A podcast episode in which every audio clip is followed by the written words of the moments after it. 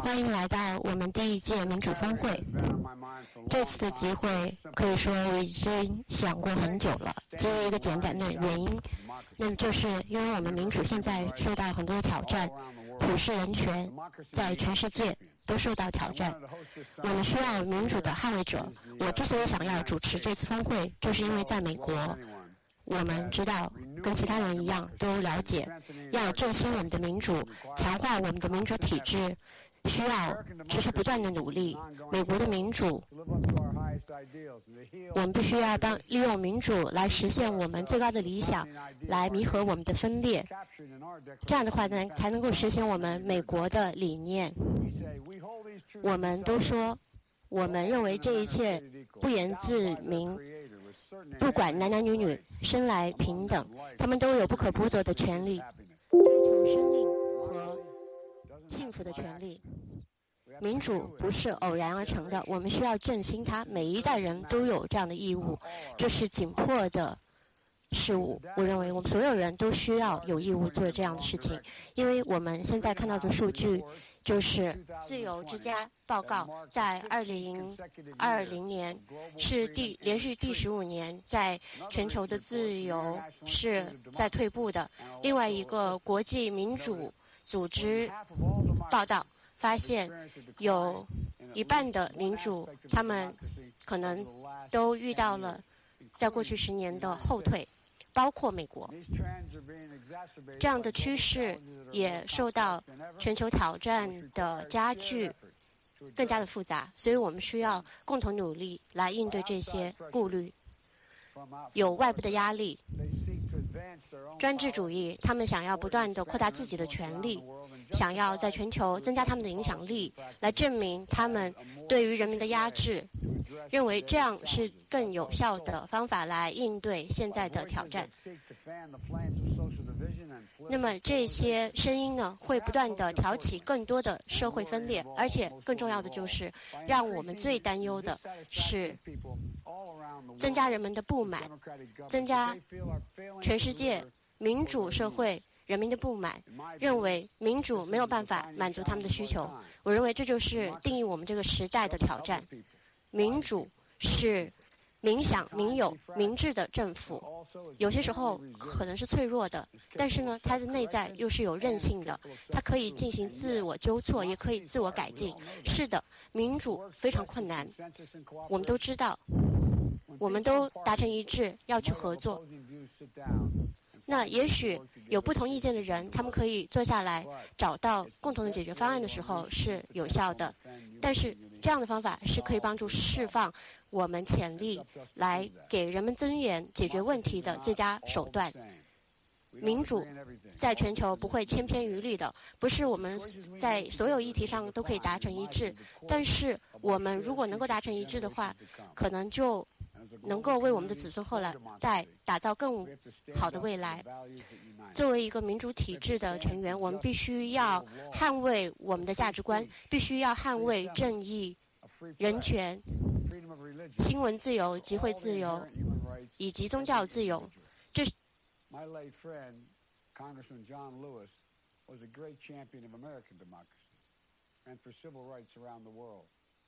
Learning from and gaining inspiration from other great leaders like Gandhi and Mandela.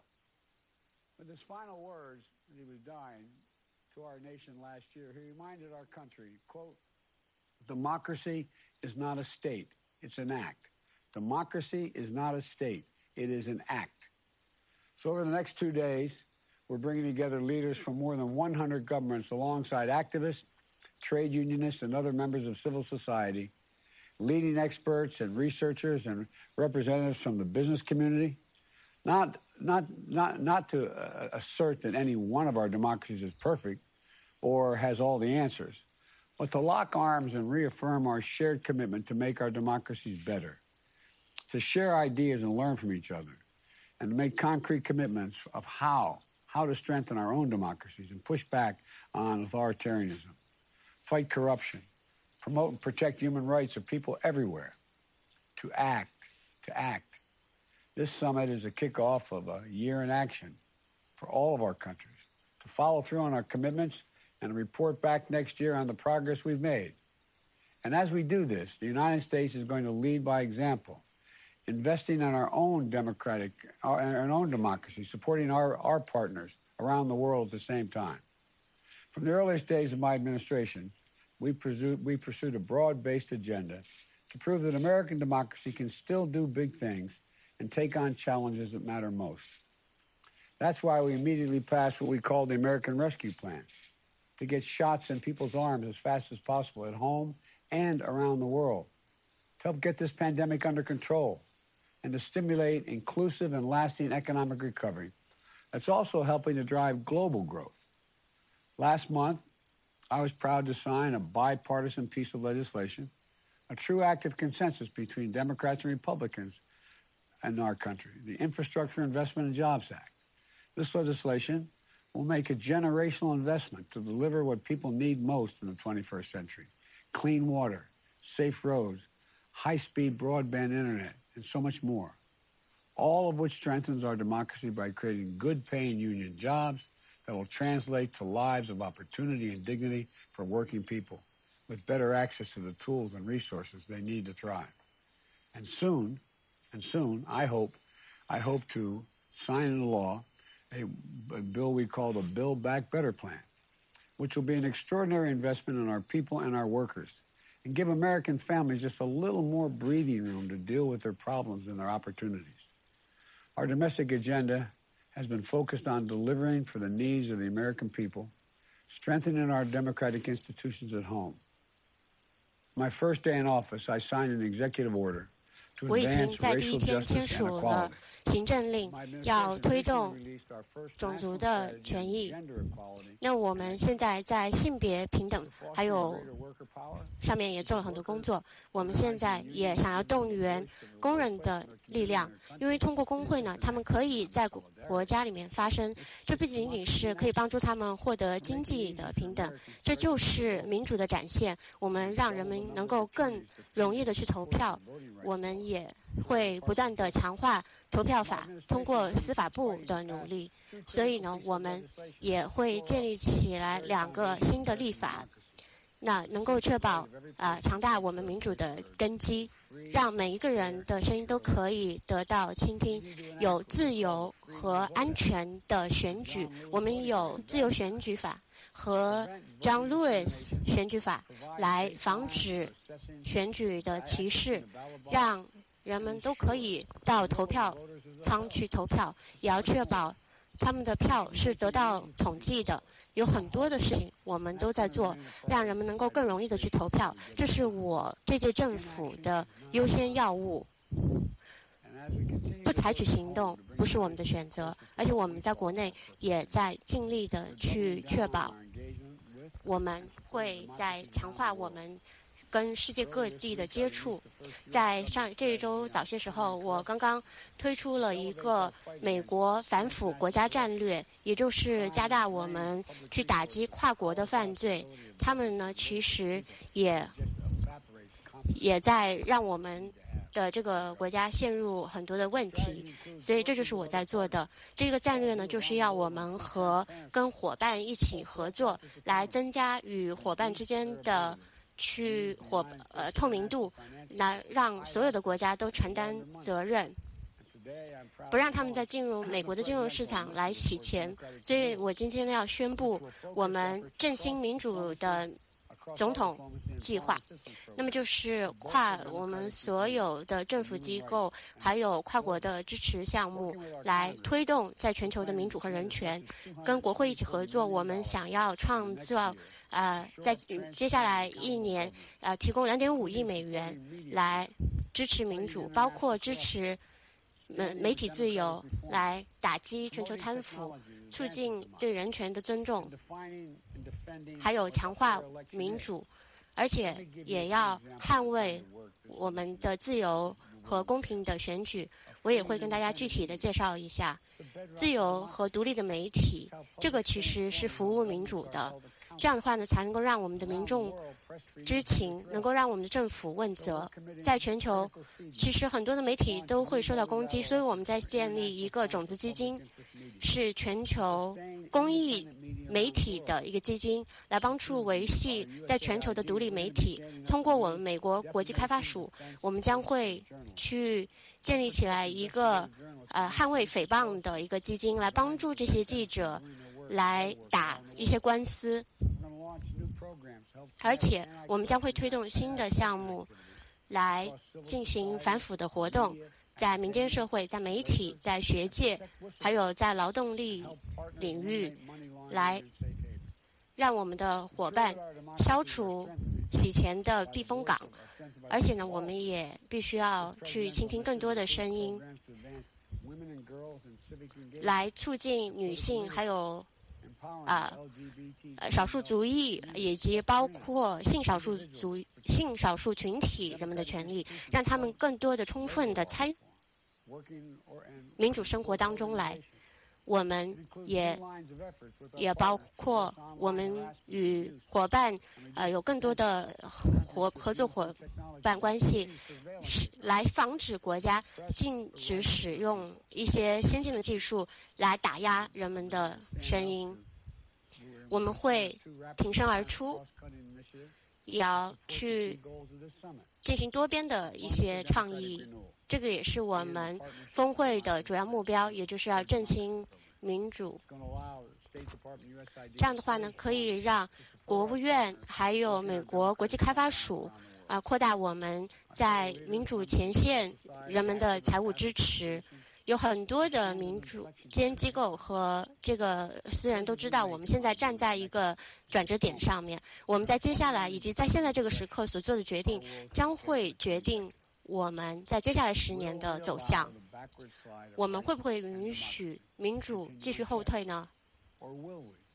还是说我们集体行动，树立愿景，树立这样的愿景，来？再一次的鼓励，促进人们的福祉，促进人们的进步，而这就是民主能够为我们带来的。我对我们的民主感到很有自信，我非常期待来跟大家进行卓有成效的讨论，以及在接下来两天大家的火花碰撞，也非常期待我们一起通力合作来支持我们的民主体制。好的，我们现在就卷起袖子，好好干吧！谢谢大家。好的，总统先生，非常感谢来开启我们今天的民主峰会，而且呢，不断的敦促我们继续努力。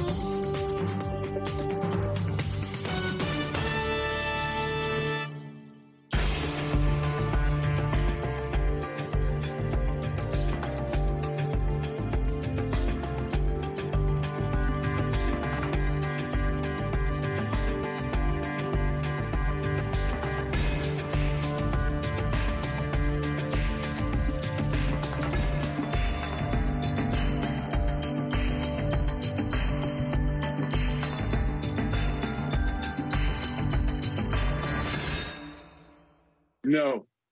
Uh, the U.S.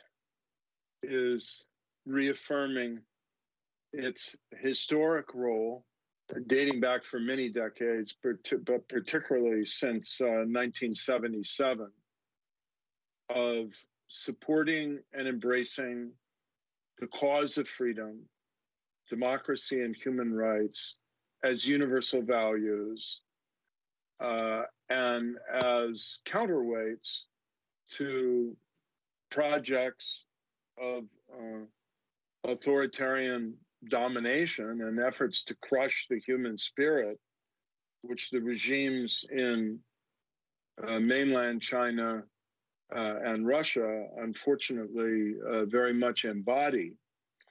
I think that any regime that is as deeply authoritarian uh, as China and now increasingly Russia is, and that feels as insecure in its uh, tenure uh, as the leaders of the Chinese Communist Party state and the leaders in the Kremlin feel. Uh, any such uh, regime is going to feel threatened when democracies of the world come together to reaffirm their commitment to democracy, to support democratic forces in the world and uh, to try to strengthen and improve their democracies. So, this ideological, geopolitical, rhetorical bullying uh, is no surprise, and it is very characteristic of the kind of rhetoric that we heard from communist adversaries during the Cold War. So I, I think the positive effort to embrace, improve, reaffirm democracy and human rights is in no way a Cold War gesture. But I do believe the kind of rhetoric and hyster- hysterical reaction to it that we are hearing from China and Russia is very much a Cold War reflex. Currently, the Chinese Communist Party dislikes to be called out as an autocracy. And in the op-ed I've just mentioned, the China ambassador argued, and I quote here, uh, democracy can be realized in multiple ways, and no model can fit all countries. No country has the right to judge the world's vast and varied political landscape by a single yardstick. And he described it, the Chinese model as an extensive whole process socialist democracy. Of course, echoed the statement made by the Chinese President Xi Jinping recently. So, as a leader scholar in the field of democracy studies, uh, do you think the Chinese so called whole process socialist democracy is a real democracy? I don't have a word for this uh, that I can use on the Voice of America, but um, I will try to make it acceptable uh, to your audience by saying it's a complete preposterous ridiculous Orwellian fiction uh, to pretend that the Chinese Communist Party neo totalitarian state in any way reflects or represents democratic values. And I would invite uh, the Chinese ambassador and uh, other, you know, officials of the Politburo and apologists of the regime to read the Universal Declaration of Human Rights and the International Covenant on Civil and Political Rights and uh, explain to a global audience what portions of it they are not routinely violating. Uh, in uh, Xinjiang, in Tibet, in Hong Kong, and indeed in all of China by their ruthless suppression of um, uh, freedom of thought, freedom of expression, freedom of association, religious freedom, the right to language and identity, uh, the